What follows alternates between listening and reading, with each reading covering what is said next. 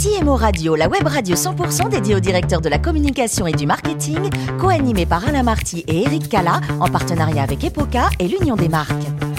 Bonjour à toutes et à tous et bienvenue à bord de CMO Radio. Vous êtes plus de 11 000 directeurs de la communication, du marketing et dirigeants d'entreprise abonnés à nos podcasts. Merci d'être toujours plus nombreux à nous écouter chaque semaine. Bien sûr, vous pouvez réagir sur nos réseaux sociaux et notre compte Twitter, CMO Radio. Pour animer cette émission, j'ai le plaisir d'avoir à mes côtés Natalia Abella. Bonjour Natalia. Bonjour. Vous êtes directrice développement communication chez Union des marques. Et Mathieu Gabé qui, qui est présent, président d'Epoca. Bonjour Mathieu. Bonjour. Natalia Mathieu, aujourd'hui nous avons le plaisir de recevoir Anne-Laure Bellon, directrice de la communication du groupe Human and Work. Bonjour Anne-Laure. Bonjour. Merci de nous faire le plaisir de participer à, cette émission. On va évoquer votre métier, bien évidemment, chez, Human and Work dans un instant avec Natalia et, et Mathieu. Mais dans un premier temps, on va s'intéresser à votre parcours. Vous êtes né un 10 juin à Paris, vous avez fait Sciences Po Paris.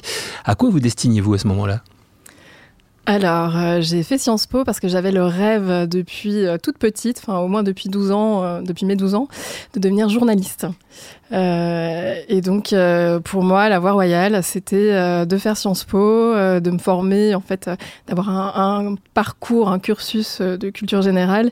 Et je m'imaginais partir être reporter de guerre, envoyé au front, aux quatre coins du monde. Et puis, ben, j'ai changé de voie. Et vous avez changé de voie au cours d'un voyage aux États-Unis, c'est ça? C'est à ce moment-là que ça. Alors, effectivement, euh, j'ai eu la chance de pouvoir faire un échange dans le cadre de mon cursus à Sciences Po à Philadelphie. Euh, merveilleuse expérience où j'ai découvert qu'il existait des cours de communication. Donc, j'avais aucune idée de ce qu'on pouvait bien apprendre dans un cours de communication. Euh, et ça, ça m'a intéressée. Je me suis dit, tiens, qu'est-ce que c'est que ce métier? Euh, qu'est-ce qu'on peut bien en apprendre euh, Communiquer, ça, ça, semble évident. Et quand je suis revenue euh, en quatrième année pour terminer mon cursus à Sciences Po, j'ai quand même pris des cours de journalisme. à l'époque, c'était pas aussi précis. enfin, les filières n'étaient pas aussi définies que ce qu'elles sont aujourd'hui, donc je mmh. pouvais encore un peu constituer, constituer mon, mon, cursus. Donc j'ai pris des cours de journalisme et puis je me suis dit, je vais quand même essayer de prendre des cours de marketing, de communication pour voir un petit peu ce qu'on y enseigne. Euh, et ce qui a été formidable, en fait, c'est que j'ai eu des profs de journalistes qui étaient passionnants, mais qui étaient très euh, euh honnêtes aussi sur la profession et mm. qui nous ont tout de suite dit alors attention, c'est un métier merveilleux, mais vous allez tous passer par la rubrique des chiens écrasés et pendant un certain temps.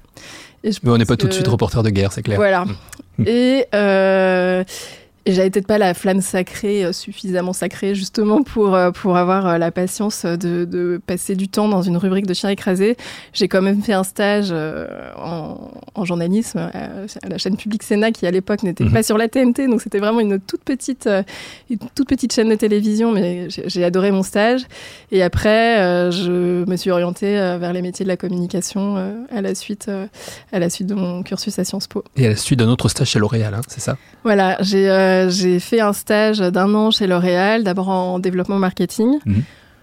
Où j'ai découvert euh, l'univers du marketing euh, des produits de luxe qui m'a moyennement parlé. et j'ai eu la chance ensuite de pouvoir enchaîner derrière ce stage sur un stage toujours sur la même marque, mais en communication internationale sur la partie produits de soins où euh, la dimension scientifique en fait était euh, très importante, la dimension pédagogie pour expliquer euh, bah, le, fonctionnement d'un produit était très importante. Et là, j'ai vraiment aimé, j'ai vraiment aimé le fait de coordonner différents pays, de construire tout le storytelling d'un produit, une histoire, de travailler avec les labos pour, pour voir comment on allait pouvoir vendre en fait ce produit. Et à l'issue de ce stage, j'ai décidé de, bah, de postuler dans des agences de communication. Voilà, et vous allez chez, chez Ogilvy, ensuite chez, chez TBWA Corporate. À Je le dis bien, ça va On dit à la française en fait. Ah, pour une fois que je ne dis pas à la française, voilà, moi. TWA, ok, ça marche.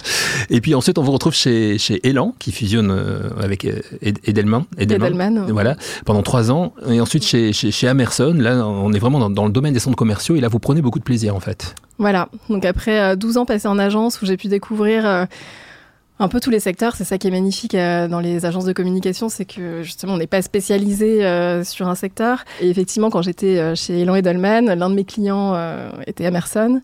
Amerson, donc, qui est un, gestionnaire, un promoteur de centres commerciaux.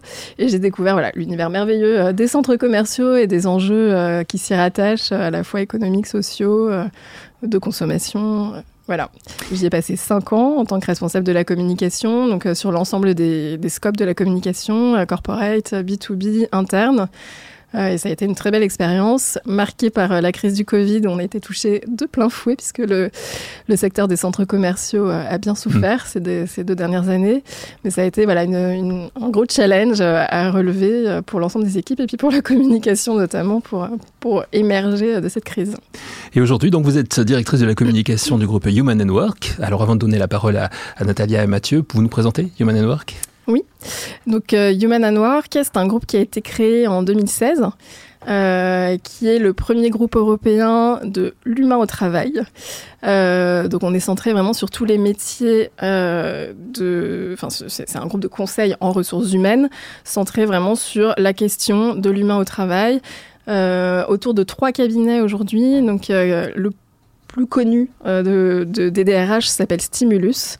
Il a été créé euh, il y a un peu plus de 30 ans euh, par un psychiatre, le docteur Patrick Lageron, et donc il est dédié à la santé mentale et à la prévention des risques psychosociaux en entreprise. Euh, le deuxième cabinet euh, s'appelle Équilibre et ce, cabinet est dédié à toute la thématique euh, qui monte en puissance aujourd'hui de l'inclusion, de l'égalité au travail, des luttes contre, contre les harcèlements moral, sexuel. Le troisième cabinet s'appelle Next Move et on est dédié, lui, à l'accompagnement euh, des dirigeants, à la fois en coaching euh, de, de, de carrière, lorsqu'ils sont en transition de carrière et à l'outplacement. Voilà. Et en fait, euh, autour de ces, de ces trois, de ces trois cabinets et mmh. de leurs trois offres, on accompagne donc les DRH dans, dans leurs différents enjeux de ressources humaines, toujours liés autour de la problématique de l'humain au travail et autour de notre, de notre raison d'être, qui est celle de participer à construire un monde du travail inclusif, responsable et serein. Vaste sujet pour toutes les entreprises euh, aujourd'hui d'ailleurs. On va entrer dans le détail avec, euh, avec Natalia et Mathieu. Juste un mot sur les chiffres. 25 euh, millions de chiffres d'affaires, c'est ça, Human voilà. aujourd'hui? Et 200 collaborateurs à peu près sur trois pays? Vous avez tout dit. France, Espagne et Italie. France, Espagne, Italie, 200 experts donc de l'humain au travail. Anne, alors je vous laisse avec Natalia et Mathieu. Je ne sais pas qui commence, qui veut commencer. Natalia, Natalia se lance. Allez, c'est parti. 2016, 2021, 2022, pardon. Ça fait pas non plus très très longtemps que vous existez. Moi, ça m'intéresse beaucoup de savoir comment on construit la confiance quand on est sur un sujet aussi délicat que l'humain et en construisant une nouvelle marque. Alors, en fait, on est sur la construction de la nouvelle marque. Euh, la, marque a 5 ans, au départ, pour être honnête, c'était plutôt une holding. C'était, euh, on avait trois cabinets, il fallait un chapeau, euh, justement pour chapeauter ces, trois cabinets de façon plutôt administrative. C'est devenu ensuite plutôt une plateforme de service, on va dire, au service des marques pour apporter toutes les fonctions support. Donc, au, fur et à mesure que le groupe se structurait, Human and Work a plutôt juste incarné les fonctions support du groupe. Et ça fait pas très longtemps, ça fait euh, un an, un an et demi, on va dire, que la nouvelle ambition, enfin l'ambition est aujourd'hui justement de créer la notoriété de ce groupe euh, Human and Work auprès des DRH euh, et, de nous positionner vraiment en expert du conseil plus global auprès des DRH. Et alors, la mission de justement construire cette confiance, cette image, etc., c'est une mission qui reste nouvelle pour moi, puisque moi j'ai rejoint, le groupe en septembre 2021. Euh, il y a encore un, chemin à parcourir. On, a déjà de belles réussites. Euh, plutôt, euh, plutôt au niveau euh, des cabinets. Justement, là, on a tout un chemin à parcourir au niveau du groupe.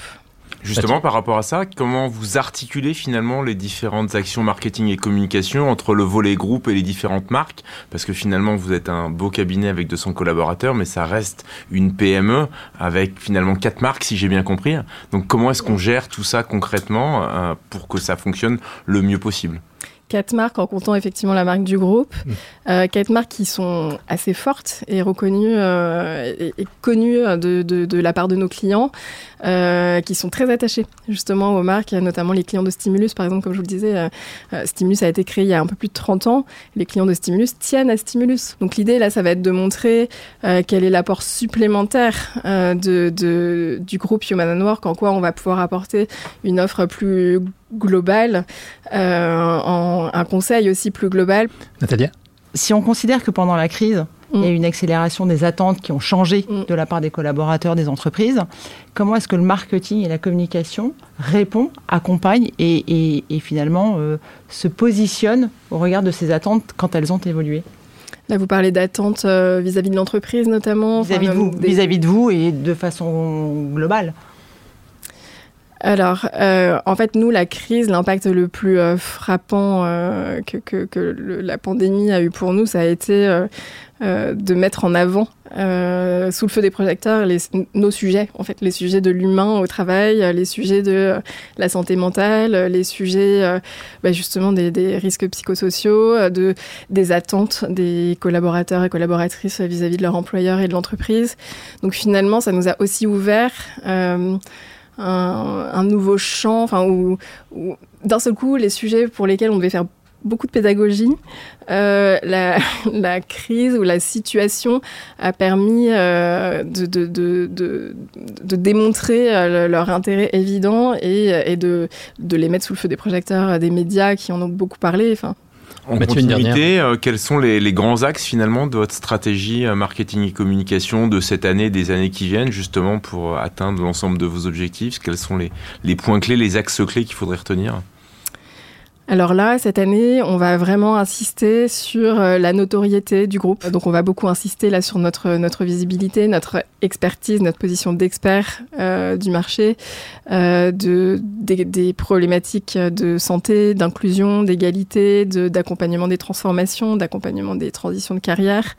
Euh, et ça, on passe beaucoup par euh, une stratégie d'influence euh, en allant prendre la parole lors de conférences, en nouant des partenariats avec euh, avec des, des grands acteurs euh, du- de, des- ressources humaines. Euh, Enfin, là, l'idée, c'est vraiment d'aller prendre la parole euh, partout où on peut être entendu et toucher les DRH des grandes entreprises qui sont, qui sont nos cibles clés. Et bien entendu, le bien-être au travail chez Human and Work, c'est voilà, c'est hein, ça fait partie de C'est un meubles. sujet clé, voilà, comme, euh, comme dans, chez toutes nos entreprises clientes. Pour revenir sur, sur vous plus particulièrement, Anne-Laure, vous nous l'avez dit, vous vouliez être journaliste, aucun regret aujourd'hui? Non, j'ai pas de regrets. En fait, euh, euh, ce qui me poussait, je pense, c'était mon amour aussi euh, des mots. Je voulais être journaliste euh, presse écrite, Euh, et je l'ai retrouvé tout au long de tout au long de ma carrière. J'ai- toujours finalement bah, joué avec les mots, essayer de raconter des histoires pour faire comprendre un message, essayer de synthétiser une idée quand quand quand, quand justement elle n'était pas forcément suffisamment compréhensible de la cible à laquelle on voulait s'adresser. Donc j'ai retrouvé en fait cette euh, cette attente dans, dans le métier que j'exerce aujourd'hui. Et au niveau de l'écriture, peut-être une idée derrière la tête un jour, pourquoi pas de vous mettre à écrire euh, autre Ouais, chose que- oui, c'est ouais. un rêve, euh, un rêve d'enfance pour le coup. Je suis pas sûre euh, que je, le- je le concrétiserai, mais euh, en tout cas, j'aime beaucoup lire pour euh, passer de l'autre Mm. côté de, Plutôt des BD, des romans graphiques, hein, c'est ça ce Voilà, je suis assez fan. euh, Je suis assez fan de romans graphiques. Euh, donc j'en ai une bibliothèque pleine chez moi. Ça va des romans graphiques japonais au français, etc. Mais donc je peux y passer euh, voilà, des, des heures quand j'ai quand j'ai envie de me plonger, de m'évader un peu. J'ouvre euh, j'ouvre un, un roman graphique. Maman d'un petit garçon de 3 ans et demi, pour, euh, pour le moment, hein, puisque a priori, vous allez avoir un, heureux événement, vous attendez un heureux événement, Voilà. donc on vous félicite d'ailleurs, on l'a pas fait au début de, cette émission. Vous êtes aussi une grande voyageuse, euh, Mm. vous aimez l'opéra et la danse, alors pour terminer cette émission, peut-être euh, l'opéra ou le ballet qui vous a le plus marqué? Alors, euh, il y a un ballet euh, que j'ai vu deux fois euh, qui m'avait, euh, qui, m'a beaucoup touchée. Euh, c'est un ballet de d'Onegin sur la musique de Tchaïkovski. Et surtout, je, alors c'est à la fois un ballet, c'est un opéra. Moi, j'ai vu deux fois le ballet et j'ai eu la chance d'assister aux, aux répétitions des danseurs étoiles. Euh, à l'époque où on pouvait encore, je ne sais pas si c'est encore possible, parce qu'avec la crise du Covid, j'ai pas mis les pieds à l'opéra depuis un certain temps. Et c'est vrai que c'est merveilleux. Enfin, il y a une émotion folle quand, euh, quand, on, quand on a pu assister à la répétition d'un moment et qu'on qu'on le voit ensuite euh, en scène, en, voilà, avec le décor et, et la musique. C'est magique. Ça me manque. C'est Ouais. magique. Et c'est vrai que là, ces, ces deux dernières années, je, je n'y suis pas retournée. Et, et j'espère pouvoir le faire bientôt. Voilà, Onegin, c'est un ballet du chorégraphe euh, John Cranko. Mm. Voilà, ce sera le mot de la conclusion. Merci beaucoup, Anne-Laure, d'avoir participé à cette émission. Un grand merci, Merci à à Natalia et à Mathieu. Bien sûr, fin de ce numéro de CMO Radio. Retrouvez toute notre actualité sur nos comptes Twitter et LinkedIn. Et on se donne rendez-vous jeudi prochain à 14h précise pour accueillir une nouvelle émission. Merci. l'invité de la semaine de CMO Radio, une production B2B Radio.tv en partenariat avec Epoca et l'Union des marques.